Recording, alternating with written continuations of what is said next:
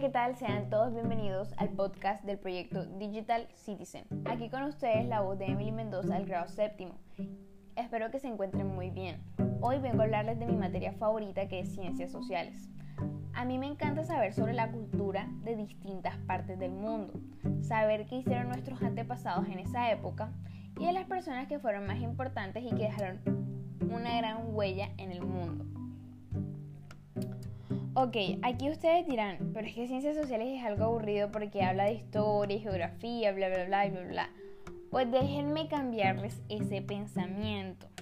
Ciencias sociales hoy en día nos permite conocer la forma de vida de las personas en el tiempo y en los hechos del pasado y de ese modo comprender muchas situaciones actuales. Ciencias sociales también nos habla de los acontecimientos y los hechos que han pasado a lo largo de la historia humana.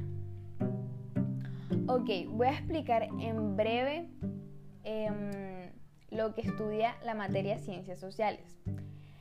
Estudia el origen del, del comportamiento individual y colectivo buscando comprender y explicar regularidades y particularidades que se expresan en el conjunto de las instituciones humanas. Bueno, ya que sabemos de qué trata esta materia, vamos a comenzar con el tema que he escogido, que más me llamó la atención, que es el renacimiento. Ok, vamos a entrar un poquito en contexto de qué pasó en esa época, de qué es el renacimiento, quiénes fueron las personas más importantes en la época del renacimiento, entre otras cosas. Ok, ¿qué fue el renacimiento? Bien, fue una época llena de conocimiento que contrastaba perfectamente con los siglos de oscuridad de la Edad Media. De la época del Renacimiento también fue un movimiento cultural que surgió en Europa durante los siglos XV y XVI. Supuso el renacer de los valores e ideales clásicos después de la Edad Media. El Renacimiento, ese nombre fue dado en el siglo XIX el Renacimiento también fue un fruto de la difusión de las ideas del humanismo, que determinaron una nueva concepción del hombre y del mundo. Ok, aquí voy a tocar un punto importante. ¿Qué fue lo que renació? Ok, renació una actitud interrogativa y curiosa, confiada en las capacidades del hombre, actitud que era común en la edad histórica conocida como antigua, en la civilización grecorromana. Ok, aquí hay un punto, un punto bastante importante que a mí me llamó la atención, que es de la civilización grecorromana. Em, el arte y la cultura de esta civilización es, es admirable por ser la cuna de la administración política y militar desde que Roma conquistó Grecia en el siglo II a.C., fue cautivada por la civilización griega. Roma se nutrió del intercambio cultural con otras civilizaciones, sobre todo Grecia, Grecia Mesopotamia y Egipto. Ok. ¿Dónde y cuándo comenzó el Renacimiento? Fácil. Comenzó en la península itálica y específicamente en la ciudad de Florencia en el siglo XV. ¿Cómo se produjo la expansión del movimiento renacentista? ¡Wow! ¡Qué gran pregunta! Ok, aquí va la respuesta. Desde la península itálica, el renacimiento se extendió por diferentes regiones de Europa, como España y Alemania alcanzó un alto nivel de desarrollo particularmente en los países más bajos.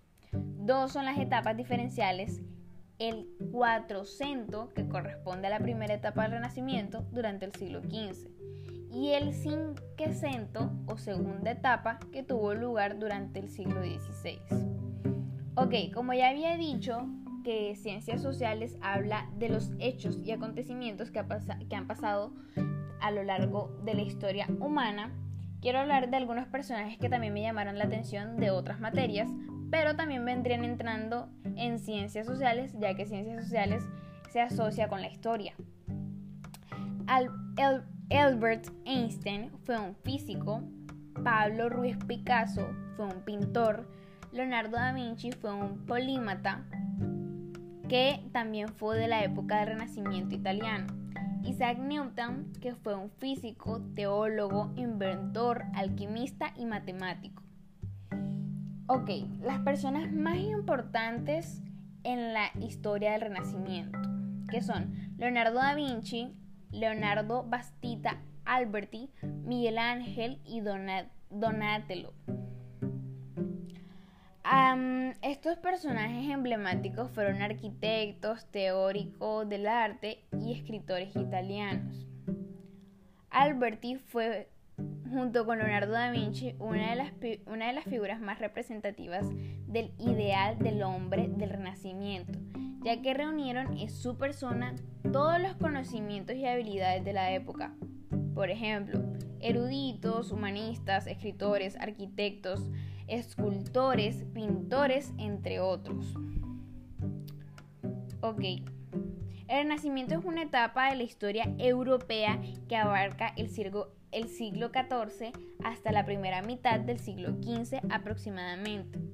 Tuvo su epicentro en Italia y desde allí se expandió al resto del continente.